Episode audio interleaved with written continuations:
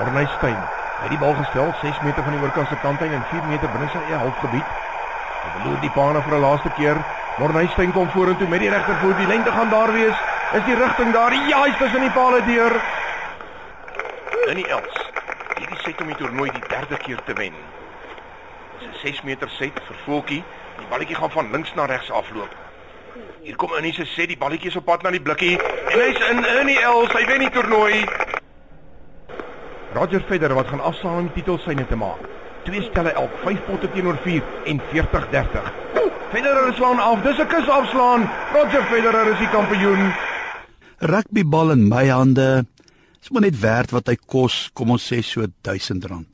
Maar in Morney Steyn se hand, der duisende rande.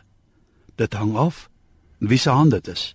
'n Golfstok in my hand is so 3-4000 rand werd maar in Ernie Els se hand miljoene rande. Dit hang af wie se hand dit is. 'n Tennisraket in my hande, ah, so 2-3000 rand werd, maar in Roger Federer se hand baie baie miljoene rand. Dit hang af wie se hand dit is. 'n Mens vra jou dikwels self, ek wonder wat is my potensiaal? Waartoe is ek in staat? Wat is my waarde? Wel, dit hang af wie se hand jy is. As jy op jou eie vermoë en talent gaan staatmaak, sal jy nogal ver kom.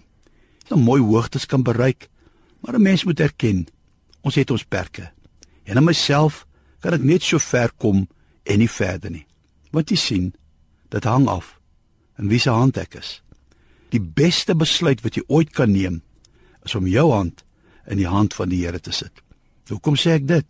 Wel, jy sien, Jesus is die grootste wenner wat daar ooit op aarde was.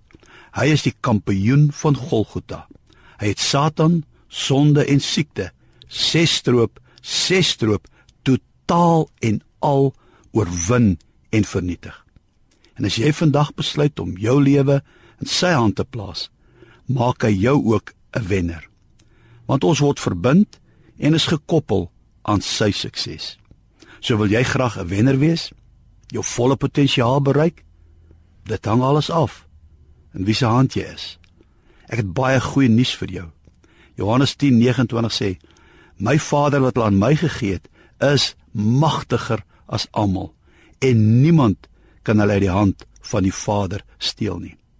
As jy vandag besluit om jou lewe in sy hand te plaas, word jy nie net 'n wenner nie, maar jy kry ook die versekering dat niks en niemand jou ooit uit sy hand kan ruk nie.